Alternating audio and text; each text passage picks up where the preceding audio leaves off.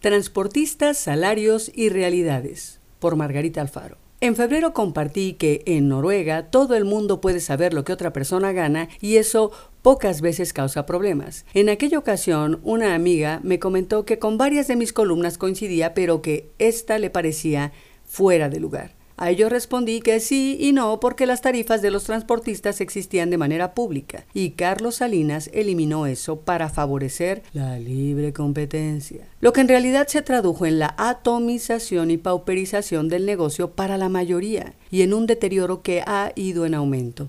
A la par de ese movimiento se realizaron otros ajustes hacendarios y de impuestos con una ignorancia tal en cada entidad que el gobierno de Querétaro pretendía cobrar por el vehículo automotor y, por separado, por implementos como el Loboy, como si se tratara de otro vehículo de traslado, cuando no es otra cosa que una plataforma especial para maquinaria pesada de grandes dimensiones. Por aquellas fechas yo trabajaba en la radio y preparé una nota para el noticiero vespertino al respecto. Mi jefe, la voz del noticiero, el Joaquín López Dóriga de la radio queretana, quien escuchaba todas las notas antes de empezar, me llamó para que le explicara eso. Lo hice con bolitas y palitos. Detuvo la nota. Me pidió que fuera con alguien del gobierno a tener su versión y no solo la del área de la caja y cobranza. Que la nota saldría al día siguiente. Para entonces, dicho impuesto ya estaba anulado y el gobierno ajustó su versión. Me quedó un sabor amargo. La información sobre el hecho y la manifestación que preparaban los transportistas la tenía de primera mano. Mi padre y mis hermanos siempre vivieron del transporte. Pretendí ayudarles mostrando la verdad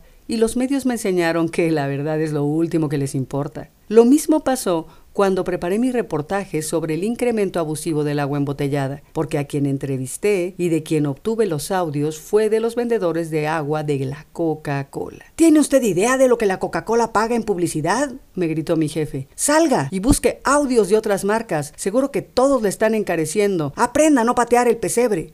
Hoy que los camioneros se están manifestando, en entrevista con Astillero, su líder rescató el tema de las tarifas que mañosamente Salinas desapareció. Hacer públicas las tarifas y salarios no me parece algo descabellado. Ocultarlas no favorece el libre mercado, sino el abuso, la opacidad y la falta de realidad de muchos. Un transportista pone en riesgo su capital, su equipo y en ocasiones su persona. Es justo que un investigador del SNI, que hace tiempo elabora investigaciones de compromiso solo para seguir pegado a la ubre, gane sobradamente más por arrastrar la pluma dentro de una oficina segura. Peor aún que lo gane un diputado como Cuadri o un asesor del INE, un administrativo de nuestras universidades públicas, el BTP de un grillo universitario, quien sea, solo porque ostenta un título o varios, se siente merecedor de algo más, pero cada empleo debería ser sopesado en su valía real por sus aportes, sean sociales, económicos, científicos, útiles a la sociedad que les paga y por sus riesgos.